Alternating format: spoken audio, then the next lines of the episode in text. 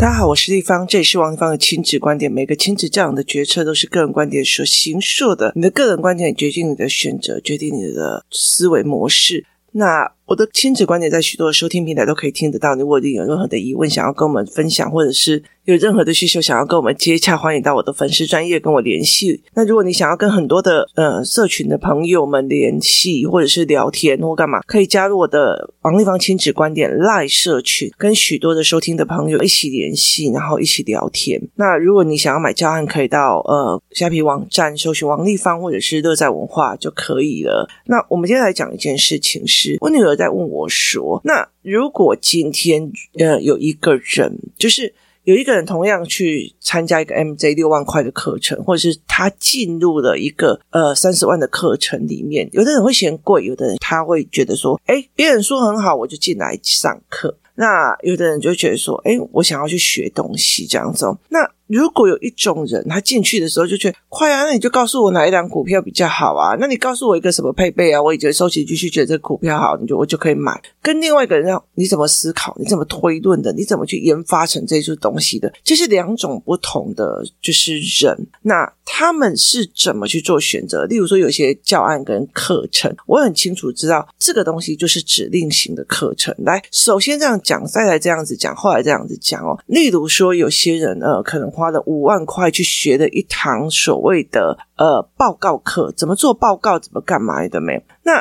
其实进去之后呢，他学到的只是说，哦，这个报告呢，标题这里个地方最好是用什么什么字体比较美观，然后呢，标题最好是几级数，中间这里最好是再换什么字体，什么颜色，就是他所有东西告诉你的是规则、规矩跟呃定义，他没有告诉你他怎么去研发出来的，甚至他没有告诉你的色彩学配置是什么。好。像我们在做那个教案的时候，我有时候就会找资料，找一找找进去。那呃，嘉宾就会跟我讲说：“丽芳，我告诉你，你的配色这样不对，暖色系要跟什么色系在一起什么的。”好，这就叫做 know how。他知道为什么这样用会产生什么，而是不是我告诉你，你这样就要用第几级数，那个就要用几次，因为我看起来我顺眼。好。所以这是不一样的。我也曾经呃花过四万多块钱去学到的，所谓的都是来这里要记好哦，就是呃最好是用什么什么字体，然后最好在下哪里下载这个字体，然后最好是多少钱，然后干嘛？然后你回来以后你就觉得你也搞到整笑，你知道吗？那我也花过呃二十万去参加过一种课程，他会告诉你来，我跟你说，如果这个线跟这个线交叉点在这个地方，你就要买进；那个线在那边就要买出。那你跟他讲说。为什么是这个原因？他说没有，而是我统计结果。你统计结果，你统计结果，你可能跑数据的跑出来的结果。如果你他没有跟你讲 “no 好他甚至会跟你讲说，我上次这样子做赚了一百万，你上次这样子不一定下一次这样子还可以再赚一百万，搞不好就赔了一百万。所以他没有告诉你 “no 好。所以其实呃，一个思考性的人格，他必须要去判断这个课程，他到底是所谓的哎，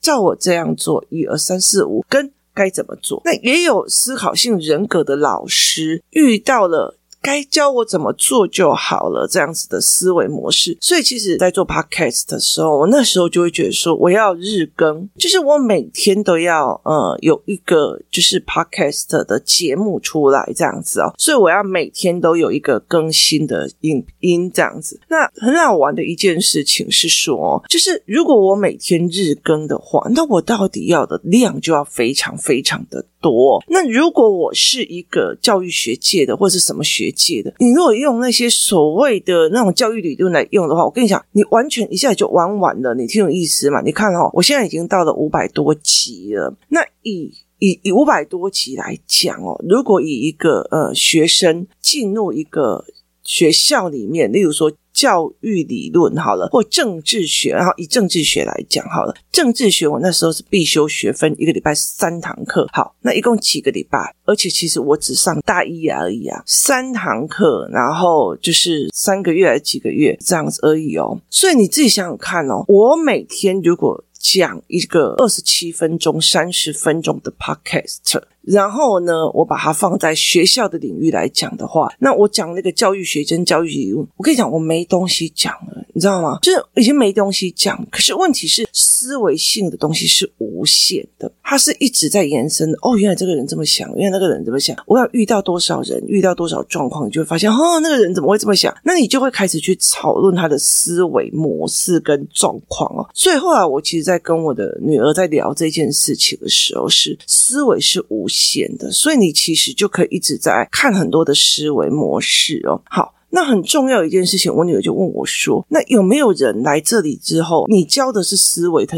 他想要的是方法？”我说：“非常多，而且其实我一直到了非常，就是一直被人家重伤很多以后，我才理解一件事情啊啊！上一次地方你说的那个东西，我有做啊，没有用啊，你有意思吗？他只是要一个方法论，就是他只是要一个方法，你告诉我什么方法，我做了啊，没用，你有意思吗？例如说呢，呃，我家儿子，我们家儿子的问题。”你可能要用两百二十 V 的电才可以稍微动一下。你们家的孩子只需要一个 AA 的小电池就可以动一下，就你拿我的电去踹你家的儿子，就他爆掉了。你告诉我没有用，我的小孩反应更大。好，这个东西就是。不合理的嘛，就是教的是一个思维。例如说，我跟你讲说，我的小孩这样子的思维模式，所以我要用两百二 V 的电。那你的小孩没有那样的思维，你还要拿我的小孩的思维去刁他。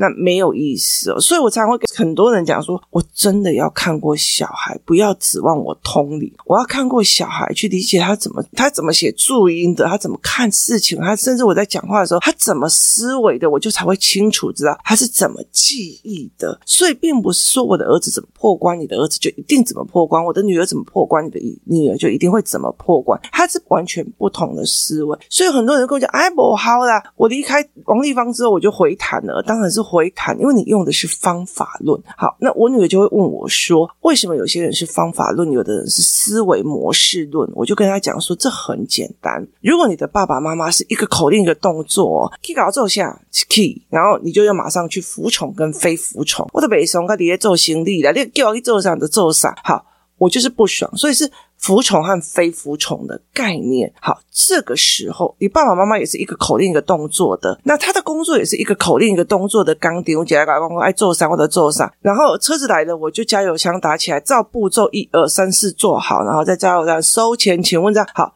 这个都是一个口令一个动作的，有些人喜欢这样的生活，因为他不用动脑，那很好。我觉得每一个领域都该有每一个领域的东西。好，可是如果你用这样子的在教养，那你希望有一个非常有思维性、脉络完整性的孩子，他就有点难。为什么？因为对你来讲，你告诉我怎么做，好，我就怎么做。所以，其实，在很多的孩子在写作业的时候，有很多前面非常认真的孩子，他作业写得很快，干嘛都没有，他只是在完成你要的。就好像我喊了，你马上动；我喊了，你马上动，是这样的原因哦。所以我常有一次哦，就是我家里面的扫地机器人扫完了以后啊，过了没有十分钟，我又去叫他又出动了。然后呢，孩子的爸爸就问我说：“他不是才刚扫回来吗？”然后我就看了一下他说：“你知道吗？女人的梦想是喊了就会动。”去做家事的人刚刚好，我们家只有扫地机器人可以做这件事情，就是你有点的意思，那个满足在这块地方，所以其实他就会这样子。好，所以当他在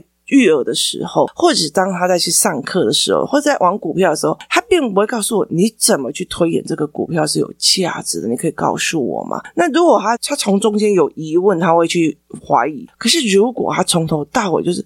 啊，你就告诉我是买哪一支就好，啊，你买多少钱啊？这样就好了。你了解意思吗？你告诉我哪一档就好了，我就照做就好了，是这样子的思维。所以他会用这样的思维，我的小孩怎么那么吵？为什么他都不听我的？他就怎样怎样，他没有照我的意思去做。你告诉我怎么做好，那我回家就做这个操作。我回家就做这个操作。那早期工作室里面有非常多的妈妈是用这样子的心态进来的。然后呢，我会要求他们说，你大量要带小孩出去跟别人玩或干嘛的没有？他会觉得为什么我要那么累？你告诉我怎么做就好了。我告诉你，就是因为你是执行性人格，你就是执行性人格，所以你的孩子才最需要去跟非执行性人格的孩子跟妈妈们相处。所以当你觉得啊，怎么那么累？为什么还要再出去？为什么还要再这样玩？为什么带小孩要这么累？好，你是执行性人格，所以你的小孩一定是执行性人格，不是服从就是非服从。所以非服从的时候，你只是要过来这边啊，你有什么方法让他服从我？所以这个孩子他并不会变成思维性人格，就算他的成绩再好，孩子把对的东西移植过来，因为我只要听你说对的，然后把它放回来的。做对的，再把它放回来，所以他是执行性人格。执行性人格他很好啊，我觉得他其实就是说，你交代的事情他要会做，然后你交代的事情他也照办带你在做。那很怕的就是你要的是一个执行性人格，可是你却想要一个思考性的孩子，没有这样子。那或者是你是一个思考性人格，你就没有办法忍受一个是执行性人格的孩子。所以这这中间是需要去思维的。那我的女儿就问我说：“那为什么有些的父母他要这么坚持去做思维性人？”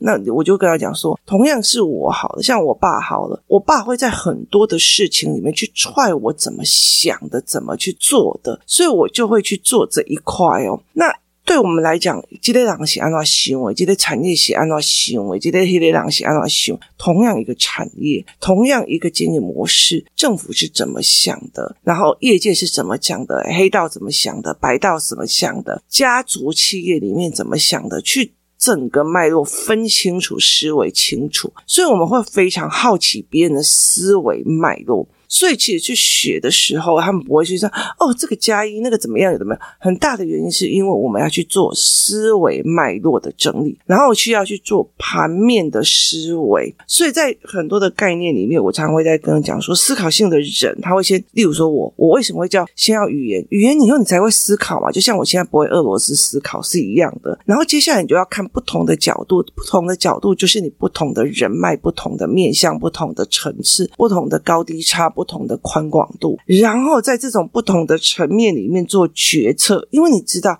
你每个决策都接下来会影响你后面的二十年跟三十年。好，所以我才会再去做这件事情。例如说呢，我会跟我的儿子讲，这个东西不是标准答案，你就照老师这样做就好了。跟我会去告诉孩子说，例如说我这边有四十题的呃所谓的短文，就是妈妈出四十题的短文，也就是我的阅读思维教案。我出四十题的短文，你来帮我判断每一题他的所做的选择决定是思考性的还是感觉的决策，就是四十题让他一直练，一直练，练到哦我。分辨得出来，这些人在做思考性的决策，还是感觉这好帅哦！我以后就是要跟他在一起，那好美哦！他胸部好大，所以我要跟他在。你不觉得他很美吗？好，这是感觉性的思维模式，还是怎么样？那当他练完了以后，我就很清楚的一件事情是：如果我的孩子来问我说：“妈妈，我想要跟这个男人结婚。”我就说：“你为什么要跟他结婚？他好帅哟！”跟哦。妈妈，我告诉你，他在做这件事情的时候，解决方法跟思维方法是什么？哪一个东西是我未来可以接受的？现在我应该要做什么？不可能，小孩有一天忽然打到他就会思维模式。更何况，所有的一切必须要在他叛逆期之前先运作过，他才会慢慢的起来。你越后面，你付出的代价越大。所以我就跟我的女儿在讲：你 know how，你很清楚你 know how 是什么。你在每一次的选择，你都会有思考性的时候。你接下来你就不是被操控的人，你就不是傻傻的跟着做，然后到最后你还不知道那个后果是什么。其实我常常跟很多人在讲哦，其实很多的妈妈就会跟我讲说，我我之前到底做错什么？是不是我很烂，我才怎样？我常常跟很多的妈妈讲，当你在下那个决策的时候，你一定是百分之一百觉得那个东西是对我儿子好的，所以你才会去下这个选择跟决策。那差别差在哪里？你看不懂上面的那一群人教你这样做的人，他是什么样的心态，他什么样的操作，或者是他什么样的能力。当你能够全看懂的时候，你或许并不觉得那个选择对你来讲是对的。例如说，哦，例如说，有些团体他非常非常的号称说，你就是要同理小孩，你就尊重小孩，只要小孩有任何的一点问题，他就会跟你讲说啊，妈妈爱不够，配不够。好，那所以其实妈妈就觉得，反正小孩所有问题都是我的问题，孩子也会认为，反正我的问题都是妈妈的问题，都是妈妈害的，都是怎样有的没有。可是你在国小的时候，你没有意识到这一点，你就觉得，啊，不然反正我就尽量陪，我就怎样有的没有的。可是等到高中的时候，有一天你才忽然发现，这个小孩为什么永远都是他的所有的问题都是别人害的，都是别人弄的，都是别人干嘛的？这个所谓的滞后效应在后面，可是，在那个当下，你没有去意识到这一点。所以我常会讲说，有些国小的小孩的父母就以为用国小的方式去做那样子的思维，事实上他没有看到高中跟大学。你知道，高中生、大学生的忧郁症跟那种所谓的想自杀的那种状况，其实是越来越明显。很大一件事情是因为，怎么你们都不同理我？怎么你们都不了解我？怎么都不理怎样？你怎么可以不了解我？你怎么不可以不同理我？都是你害的，因为你陪不够，你爱不够。那其实这种些东西是不对的。我常常会跟。他讲说，我就是在讲说，就算你一天二十四小时有二十个小时都在工作，都在工作，我可以告诉你，那二十个小时，你为了为了这件事情宁愿爆肝，那也是为了爱，为了爱你的孩子，给他更好的生活。那为什么你会爱不够？为什么这个思维模式会没有？这才是值得我们去思维的。可是当有一个人可以在你在小孩很幼儿的时候，协助你的孩子去看到，我妈妈不陪我，其实后面也是满满的爱的一个思维模式跟决策模式的时候，跟你就是陪不够，你就是爱不，用时间来决定你有没有陪我爱我，用你有没有同理我，给我我要的东西来决定你爱不爱我，这件事情是完全后面的后置是会得到不同的概念的。如果今天有一个人，就我我也愿意给他一百万，说你。在我的女儿很早以前，你就告诉我，原来有眼睛对焦的问题，原来有呃穿九九鞋会让她的脚不要白卡白卡的这件事情。如果你在我的女儿穿九九鞋之前提醒我，甚至你愿意教我 know how，那我宁愿给你一百万，我也不要这后续里面每天只要看到她走路的时候，我就开始难过委屈说，说我怎么这么白痴的妈妈下错那个的决定。可是当当时的时候，我只是觉得他啾啾鞋走到哪里的时候都可以发出声音。我他这样在公园乱跑，我比较不会找不到他。我觉得那个东西其实对我来讲是一件非常非常重要的一件事情。你前面付出的所有的学费是影响你的思维还是操作？这是一个非常大的一个概念。后来我其实让我的女儿去看懂，说为什么很多事情我宁愿做教案陪你陪弟弟，而不愿意告诉你，反正你照这样做就好了。为什么我要忍受非常多的人跟我讲说啊，王丽芳，你的小孩也一点都不乖啊！你看写作业这样跑跑去，对。可是问题在于是，我可以引导他思维很多的事情，再去做决策，而不是因为这是规矩，所以我服从；因为这是做法，所以我服从。这一个东西其实后面影响非常非常大，它的后置理论的影响非常非常多。所以后来我就跟我的女儿在聊天说：好，有一些人花了钱六万块，然后我花了六万块，我也没有学到什么，我也没有买到股票，没有赚到钱。可是我我也没有，我其实。说我花了六万块钱去 MJ 那边的时候，我也没有去买多少股票，我买的还跌嘞。为什么？因为我王丽芳买任何一个股票都会跌，所以我买零零五零，大盘涨就涨，大盘跌就涨。我买了之后，大盘就一直在跌呢。所以其实对我来讲，我买的是大盘的股。好，那问题在于我还是跌。所以这六万块对我来讲是不是损失？没有。其实我觉得，包括我怎么去带小孩，我怎么带孩子思维，包括我从另外一个角度去思维，包括我发现了我的公司账有问题，包括我看得懂别人好像哦赚的很多啊，很忙啊，然后呃做的非常非常的旺哦，可事实上他有没有真的赚到钱？你自己观察得出来，他在瞎忙。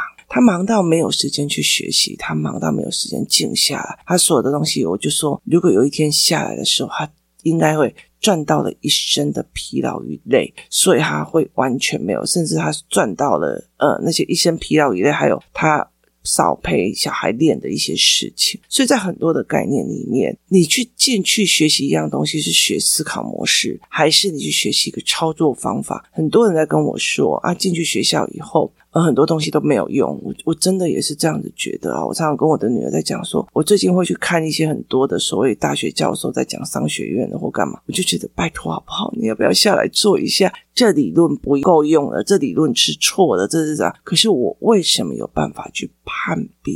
我为什么有办法去判别？哦，其实有一个人在跟我讲说，哎，王一芳，你应该要去学一下教育理论啊，或者是教育学分，这样你就会更有可信度。然后。呃，工作人员就一直在笑，说为什么？因为我从头到尾都不用教育理论去定义孩子，所以我才有办法去得到这些思考。那如果我一刚开始就知道啊，反正 ADHD 的，反正怎样啊，就拿药就好，这对我来讲，我就没有办法去破。哦，他可能误解到哪里了？他可能还有什么关卡？怎样？为什么？因为我就没有办法去做这一块。所以你是怎么想的？你是怎么做的？你是怎么做决策的？它决定了非常非常多的一件事情。你学的是操作法，还是你学的是思考法？当你思考法学进来的时候，看任何讲义，例如说我我在教材课的时候带他们怎么去看这些讲义，带他他们怎么去看国语课本，带他们怎么去看数学的考卷，带他们怎么去看。当他们全看懂了的时候，他们就很清楚。有时候我要的是我必须要去做的在哪里，我并不能 focus 在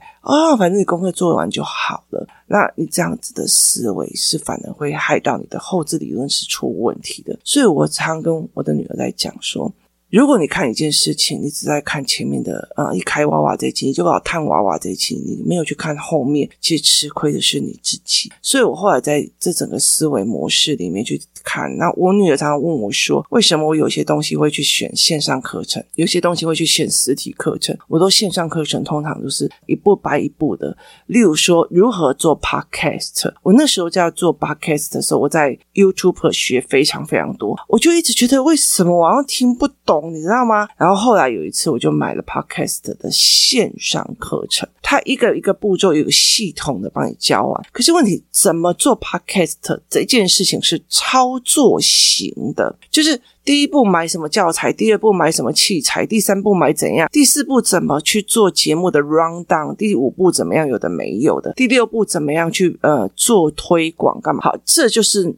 操作的，所以这是线上的。可是如果我要学思维的，我会去实体课，而且实体课因为没有留下证据，所以老师会讲的比较多，也比较呃，不会说经过太大的一些戒律。就是界定这样子哦，所以其实，在很多的概念里面，实体课其实差很多。所以，其实上过我实体课的家长班的，或者是说教案班的，或干嘛，其实很清楚的一件事情，有太多的东西我不会公开讲，我也不会公开写，因为那是别人的别人的生财管道，而你是别人的生财来源。那。我会不会去挡人家的财路？因为我的理论是在于是每种思考都有每种思考该去应应的人生。然后，呃，就像我师傅跟我讲的，你的善。会让你得到善知识，你的业障会挡住你所有该接触善知识的人跟善知识的思维哦，所以这是一件非常有趣的一件事情。后来我可以慢慢去理解一件事情了，就是呢，操作型的人，他一路这样子之后被妈妈吼啊骂啊，操作型的人叫就要马上去做的这一群人，他后来 even 他呃学历很高或干嘛的，他也是操作型人格，他会嫌弃啊，那你教我一下就好了，你干嘛一下就好了，